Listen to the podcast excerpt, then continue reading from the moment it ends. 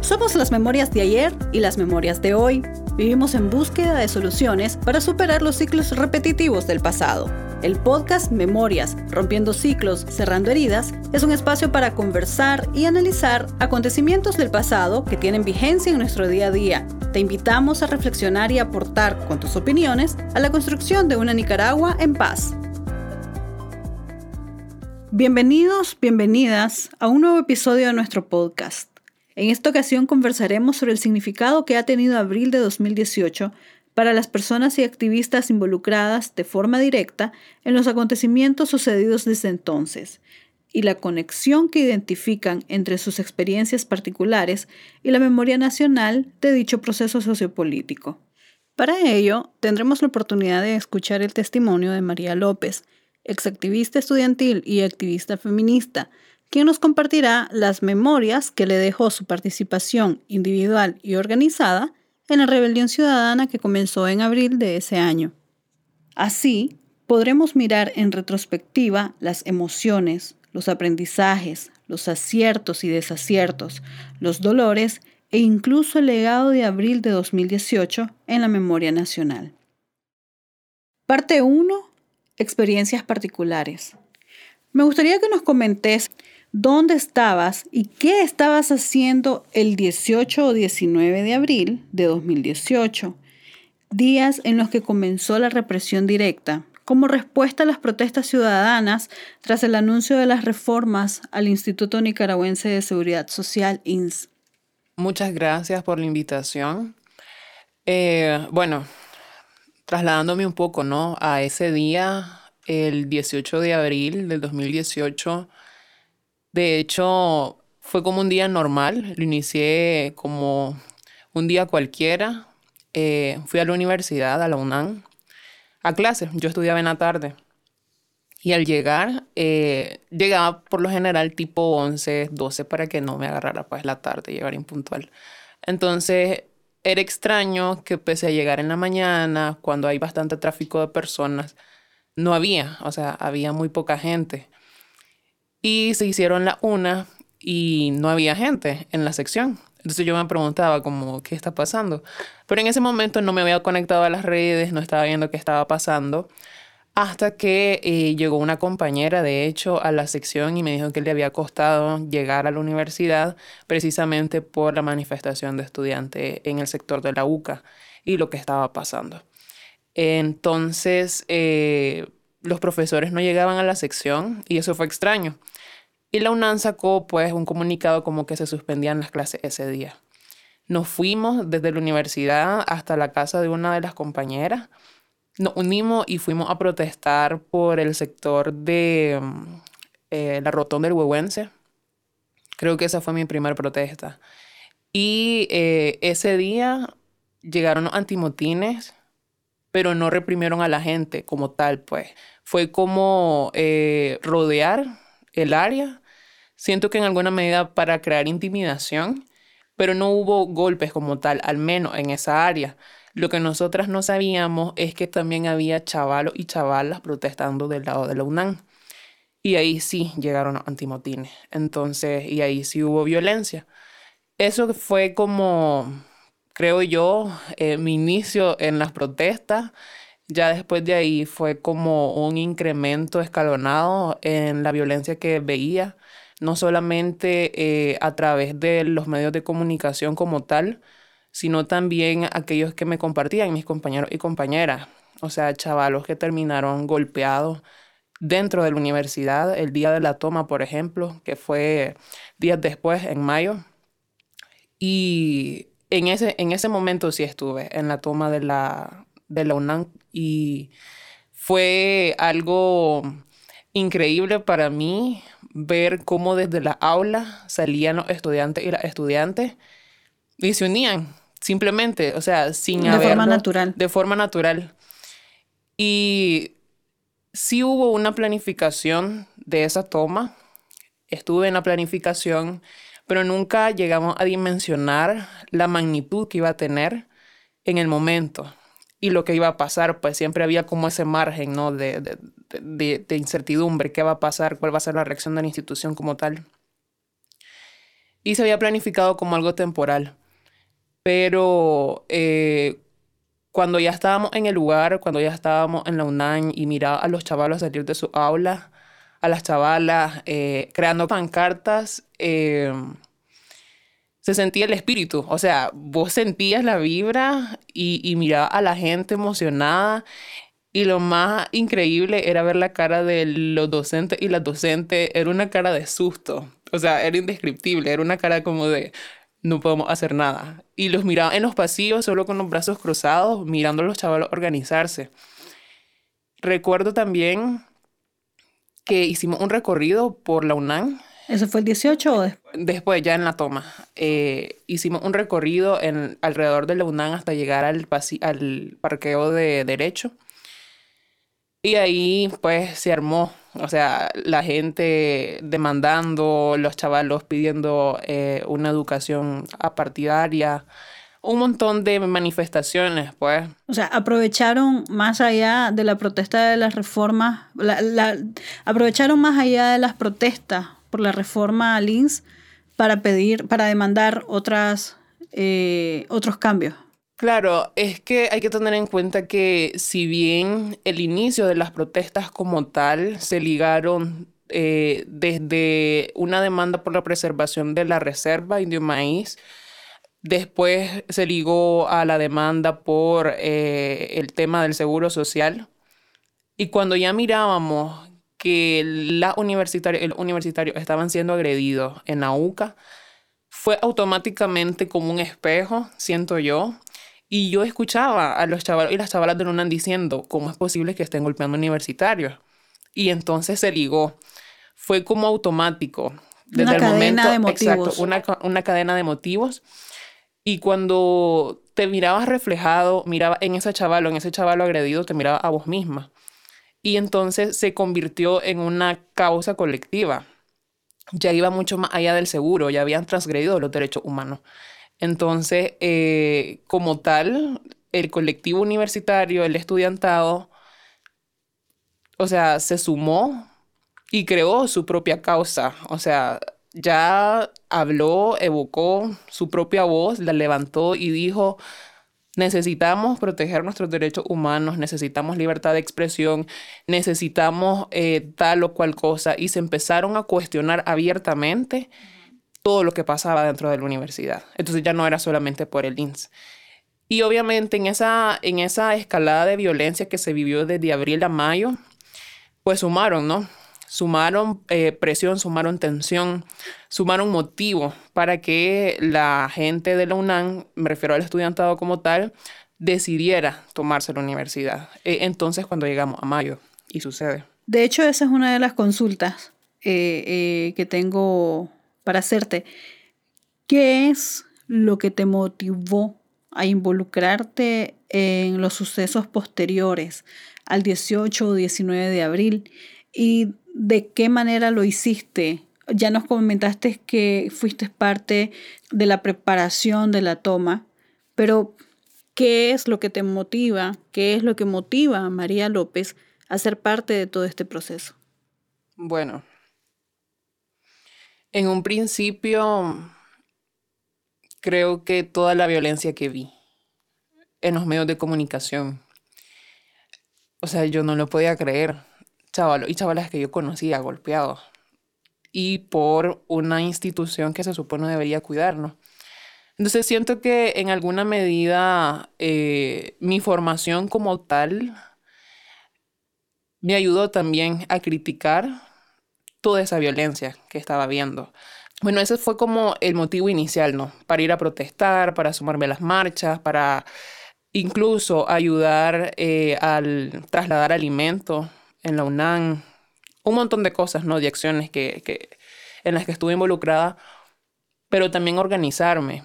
Ahí nació, eh, siento yo, un sentido de apoyo comunitario. Eh, nos empezamos a organizar como colectivos por facultad.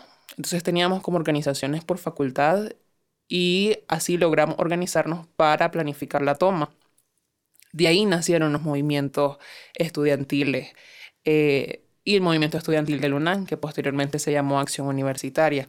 después nació una en pie. Pero eh, esos fueron como los motivos iniciales. A medida que transcurría, ¿no? El periodo como tal eh, de la protesta ciudadana, uno de los hechos que más me motivó por el impacto que tuvo en mí fue la expulsión de compañeros y compañeras que no tenían razón para ser expulsados o expulsadas, más allá de una discriminación por motivos políticos. ¿Ellos no participaron en la marcha? Claro que sí, participaron. Y evidentemente por ese liderazgo notorio que tuvieron, pues fueron como los, fueron los primeros blancos ¿no? de las expulsiones. Fueron expulsados en la primera lista publicada. Eran compañeros y compañeras que yo miraba a diario, con los que compartí, con los que competí, con los que crecí prácticamente. Entonces, eso fue impactante porque se trataba de chavalos y chavalas que posiblemente iban a ser el primero o la primera profesional en su familia. Y era, era un plan de vida frustrado, arrebatado, un derecho pues violentado. Claro. Eso me impactó mucho. O sea, me chocó bastante. Y me motivó a seguir organizada. Ya posteriormente, pues no solamente dentro del movimiento estudiantil, sino también dentro del movimiento feminista.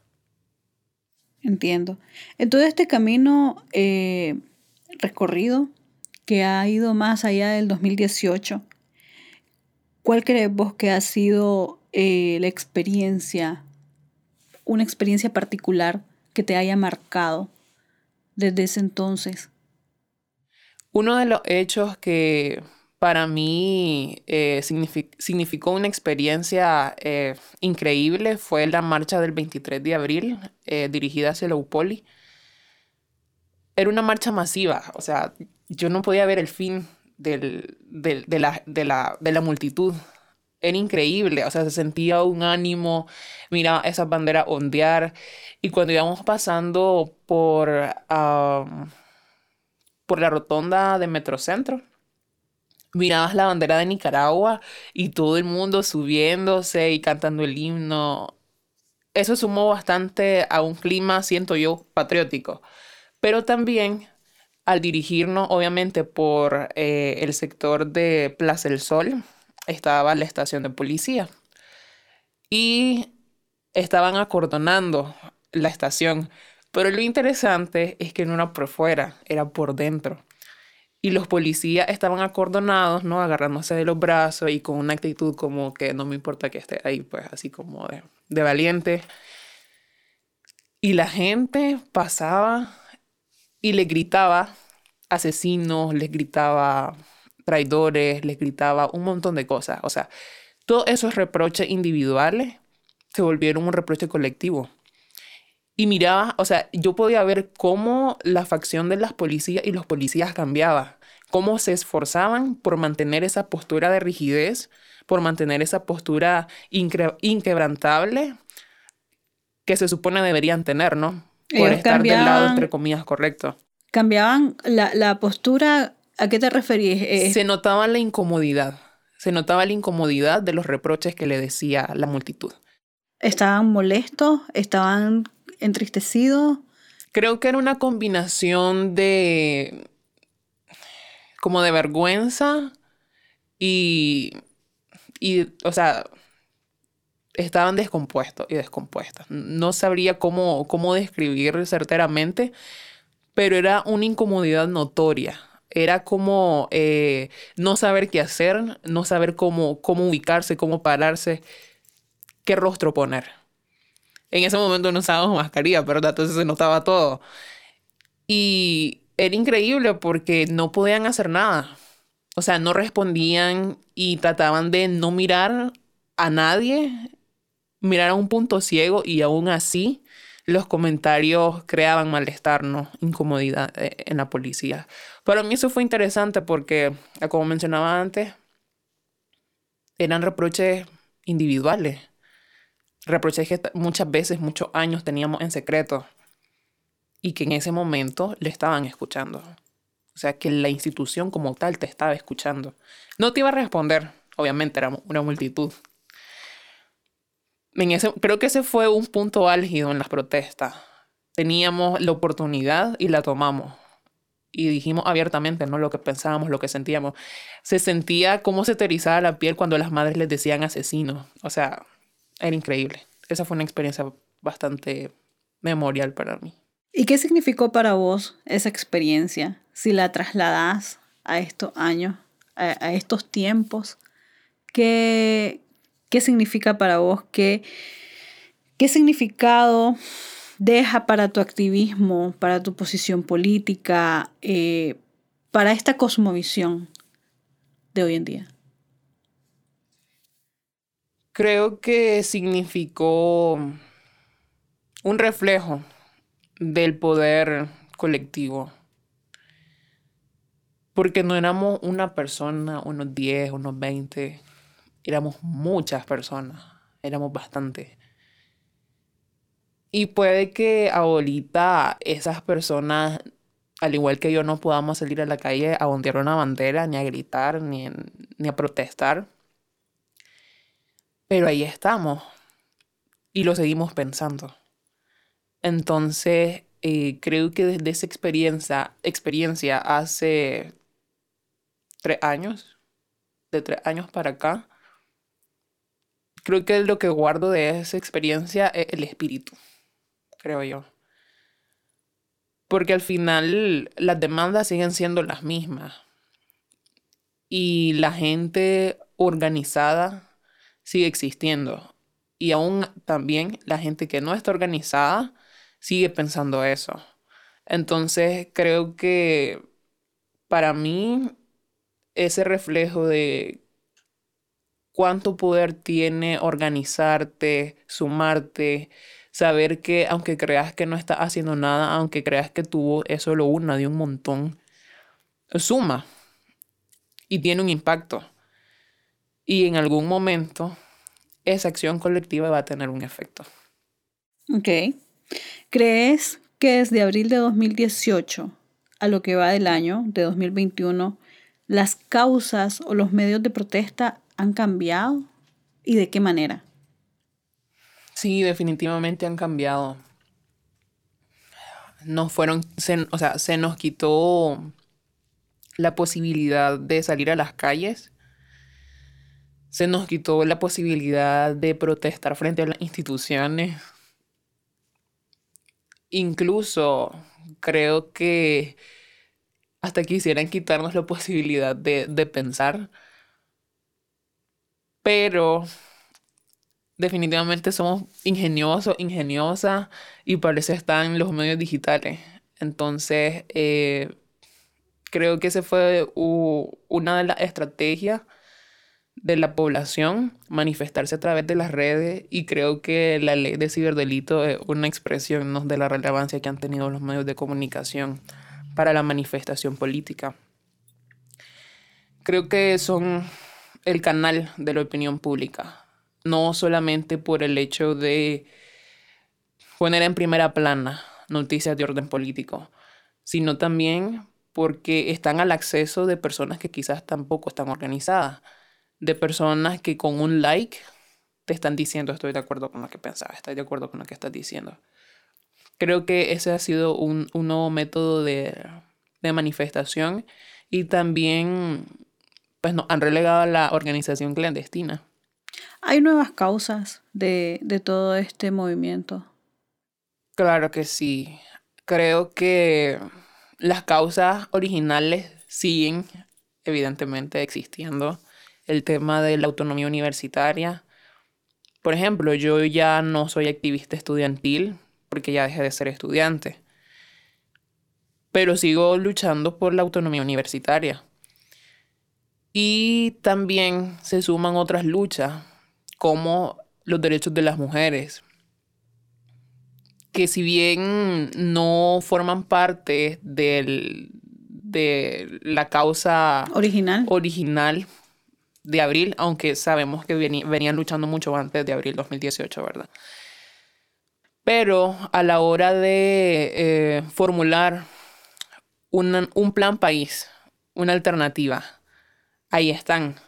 Entonces, este tipo de lucha por ejemplo, eh, de las comunidades indígenas, de la costa caribe por la autonomía, incluso por el Estado de Derecho, que podemos decir que en Nicaragua hay Estado de Derecho, pero en realidad no, no es así, ¿no? No tenemos un Estado de Derecho per se. Existe en papel, pero no, no en la realidad. Y desde ese, desde ese simple nombre se derivan otro montón de luchas y otro montón de colectivos que tienen sus propias luchas. El sector campesino, por ejemplo, se sumó a, a, las luchas de, de, abril 2018 y hasta ahora. Incluso la demanda de justicia transicional por parte de las madres de víctimas o familiares de víctimas. Creo que esa es una de las principales luchas que surgieron de, las consecuencias que dejó Abril y que tenemos ahorita, ¿no? creo que parte de eso es precisamente eh, la acción que han tenido las organizaciones ciudadanas. Ahora, incluso en este año de periodo electoral, en el que las manifestaciones no solo se han mm, dirigido al tema electoral, sino a lo que va a pasar después. ¿Qué va a pasar después de noviembre de 2021? Donde van a quedar todas esas luchas que parecieran diseminadas, pero que en realidad calzan en esa demanda de Estado de Derecho, en el que todos los sectores ciudadanos sean reconocidos en la integridad total, ¿no? De lo que implica el cumplimiento de sus derechos, las oportunidades de crecimiento, la oportunidad de organización, de crítica y demás. O sea, son un sinnúmero de causas en realidad. Claro. De acuerdo a todo lo que me has comentado, eh, es evidente, definitivamente que es evidente que Abril representa para vos no solo un proceso eh, sociopolítico, también un proceso bastante personal. ¿Cómo describirías, o mejor dicho, qué significa para vos Abril? Mm. Abril. Creo que tiene, o sea, en definitiva, creo que no solo para mí, sino para el resto de la gente también un proceso personal, sea o no sea simpatizante de la oposición como tal. Eh, pero en mi caso creo que representa, no quisiera decir resistencia, resiliencia diría, porque son muchas cosas las que pasamos o las que pasé, pues. Un proceso personal, pensé no haber sido agredida físicamente.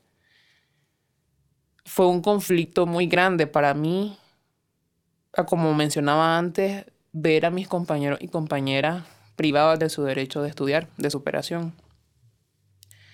Y soportar eso porque te crea también culpa de no haber sido expulsada. Entonces, eso fue un proceso bastante personal que me marcó y que voy a llegar quizás a tener 80 años y voy a seguir pensando en por qué no fuimos expulsados todos los que estuvimos en las marchas. Que existe una explicación racional, obviamente existe una explicación racional, ¿no? No le convenía a la, universidad expulsar a toda la gente que se, que se manifestó. Pero aún así, ve el reflejo de tus compañeros al conseguir oportunidades de estudio en otros lugares y te das cuenta de que la represión no te puede quitar todo. O sea, vos podés caer en crisis, obviamente ocasionada por la represión y, y por las consecuencias psicológicas, emocionales que te genera. Pero cuando ves que la persona que más sufrió se pudo levantar, te das cuenta de que vos también puedes levantarte y que puedes seguir y que en algún momento tal vez esa persona o yo podemos regresar a la UNAM, pero ya no en calidad de oprimido. Tarde o temprano vamos a regresar como lo que somos, ¿no? Como ciudadanos nicaragüenses con plenos derechos. Entonces, creo que lo describiría como, como resiliencia, Abril. Para mí significaría resiliencia. Y también creo que solidaridad, amor y tantas, ¿no? Eh, tantos valores que se manifestaron en ese periodo y que se siguen manifestando. Eh, un ejemplo, cuando te das cuenta de que existen otras mujeres que te acuerpan, cuando hay mujeres que te enseñan, en todo este proceso estoy segura de que mucha gente aprendió qué significaba la solidaridad, qué significaba pensar en colectivo, sentir en colectivo, sentir lo que, lo que, lo que sentía esa madre que perdió a su hijo, aunque no seas madre, pues. Y te das cuenta de que, de que la solidaridad no es algo que se limita a, la vivencia, a la experiencia física como tal. Gracias por haber escuchado la primera parte de este episodio del podcast Memorias, rompiendo ciclos, cerrando heridas. Te animamos a que sigas escuchando esta interesante conversación. Parte 2. Abril como memoria nacional. María, ¿consideras que ese significado personal que le atribuís a Abril de alguna manera se refleja en un significado colectivo? Sí, sí, sí, no creo que sea la única persona que recuerda a Abril como tal, desde un sentimiento de dolor o de amor o de solidaridad o de adrenalina. Son un montón de emociones. Pero considero que eh, el tema de la resiliencia también implicó eh, un sentimiento colectivo al referir la organización ciudadana. Personas que no, nunca ah, se habían organizado, que ni se había cruzado por la cabeza como a mí, que pensaban que la organización se limitaba a los partidos políticos y ahí miraba a personas organizadas y miraba a personas campesinas, miraba a comunidades eh, indígenas representadas, miraba a personas hablando de temas que, estaban en silencio o que quizás no, habíamos tenido la oportunidad de escuchar, ¿no? Por esta cuestión de qué temas se pueden o no pueden eh, promocionar públicamente, por ejemplo. Y resistir hasta ahora, hasta 2021, creo que no solamente se limitó también a, la oposición como tal, sino también a, esas personas que quizás no, no comulgan con X o con Y facción, que se declaran independientes, pero que tienen sus propias causas, ¿no? Y que desde su posición eh, critican y cuestionan algunas cosas que saben que no están bien. Entiendo. ¿Cuál crees que es el legado que deja eh, abril de 2018 en la memoria nacional? Uh, creo que una revisión, una autorrevisión. Eh, con abril nos tocó, nos tocó realmente recordar qué había pasado en Nicaragua en los 80 y antes de los 80 nos tocó recordar nuestra historia política. Y, miraba a, los ancianos y a las ancianas contándote su historia. Esto me recuerda a mi, a mi lucha en la contra. Escuchaba ancianos diciendo eso. O escuchaba a militantes del frente sandinistas cuestionándose, ¿realmente sirvió haber perdido mi pie en la revolución por un gobierno que está haciendo lo que hacía Somoza. Y creo que esa revisión fue individual, colectiva, fue nacional. No solamente eh, los críticos del gobierno oficialista se revisaron y se cuestionaron, sino también militantes, seguidores del Frente Sandinista empezaron a revisarse. Y estoy segura de que en las mismas instituciones hay personas que se critican eh, las políticas ¿no? institucionales, las políticas que te obligan a ir a marchar. Eh, que una política de Estado como tal, pero sabes que tenés que ir. Y ya sabes cómo se maneja, ¿no? El, sistema de, manipulación, eh, de manipulación necesidad o, seguridad con la que se somete a, la población que no tiene la oportunidad de abandonar un trabajo en el, en el oficialista. E incluso creo yo que Abril tuvo un significado para la gente que aún hoy sigue creyendo en el Frente Sandinista. Porque aunque mantengan su posición eh, de fidelidad, entre comillas, al gobierno, a la figura, diría yo, a la figura de Daniel, escuchas voces que no son una, son varias. O sea, no son unas cuantas, eh, una multitud de voces que te está diciendo recurrentemente algo está mal, algo está mal, algo está mal.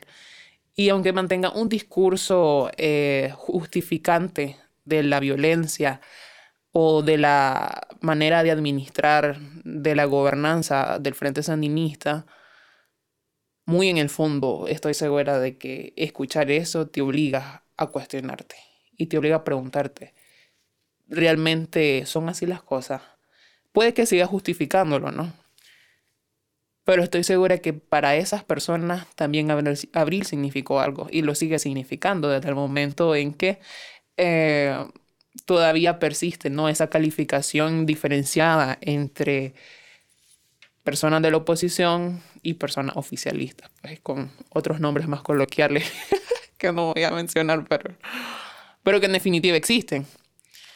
Y que estoy segura que en un panorama tal vez lejano o cercano, no me atrevería a, decirlo de forma categórica, si después de noviembre de 2021 hay cambio de gobierno, esas personas se van a cuestionar abiertamente cuál era la acción del frente, qué papel tenía el frente, cuál era la gestión, cómo era, por qué tenía que ser así.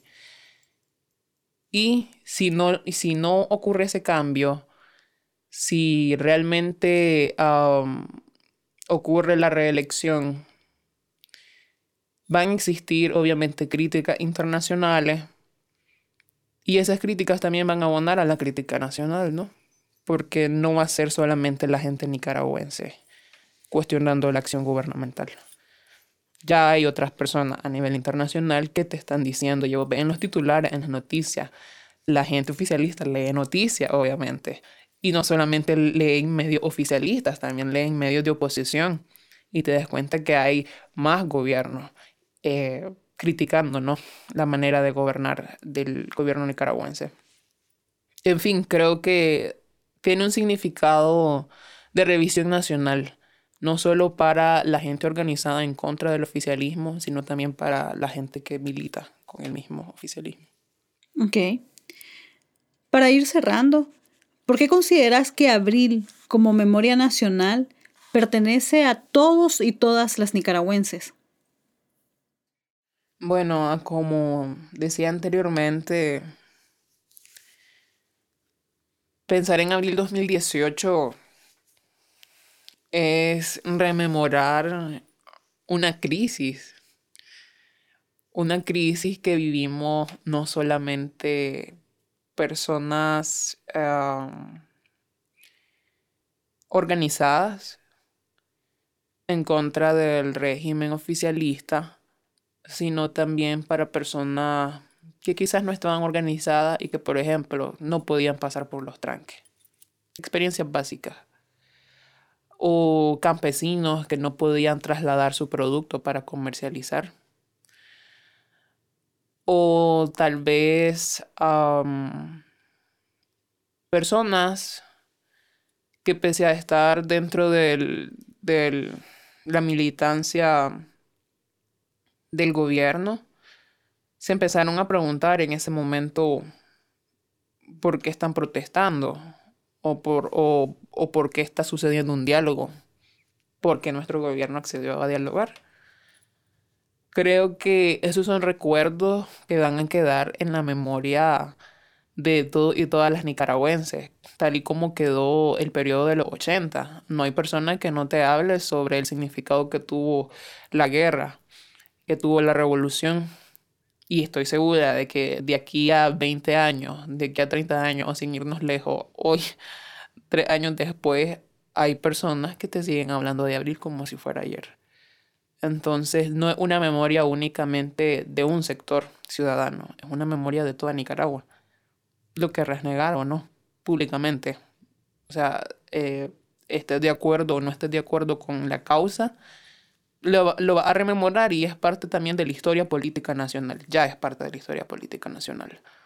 Que más adelante los libros hablen o no hablen sobre este hecho, pues dependerá no en gran medida del tipo de transformación en nuestra cultura política que tengamos después de noviembre de 2021. Si lo tenemos o no tenemos, si esta generación va a dejar que se pierda entre las páginas de la historia una revolución ciudadana como la que pasó en abril. Pues. Eh, y creo que una de uno de los puntos más difíciles de, tocar es precisamente eh, ese significado que tuvo, porque para algunos abril fue como un gatopardismo, cambiar todo para no cambiar nada al final, cuestionarte todo para no lograr nada, como está sucediendo ahora, mucha gente pensando en que pues las elecciones no van a tener ningún fruto. Que es válido cuestionarse, es válido cuestionarse. Pero ¿por qué Abril representaría tanto? ¿Por qué Abril debería considerarse una revolución ciudadana pese a no, a no significar una revolución institucional como tal? Y es porque precisamente la gente, por iniciativa propia, cuestionó, se manifestó, se organizó, pensó. Incluso formularon agendas ciudadanas, sectoriales, que antes no eran tan visibles. Y pusieron de cara al Estado sus demandas. E incluso crearon un plan país, que puede que ahorita no tenga una relevancia mediática o política significativa frente al periodo en el que estamos, pero ahí está. Y en alguna medida eso significa, pues, un cambio. Al menos en el pensar de, de los nicaragüenses. Entonces, sí creo que representa algo importante en la memoria nacional para todos y todas. Muchísimas gracias, María, por tu testimonio, por compartir con nosotros ese sentir de abril de 2018. Muchas gracias por permitirnos conocer, entrar un poco a tu memoria y vivir desde tu perspectiva eh, lo que significó abril de 2018 para vos en particular y, y para muchísimas personas eh, que lo vivieron con vos y conocer un poco ¿no? de, de la memoria que nos deja este, este acontecimiento que vos muy bien has dicho ha sido muy importante en la historia eh, más reciente de nuestro país. Muchas gracias por acompañarnos en este episodio del podcast Memorias, rompiendo ciclos, cerrando heridas. Compartí tus ideas y opiniones a través de nuestras redes sociales. Te invitamos a que escuches nuestro próximo episodio.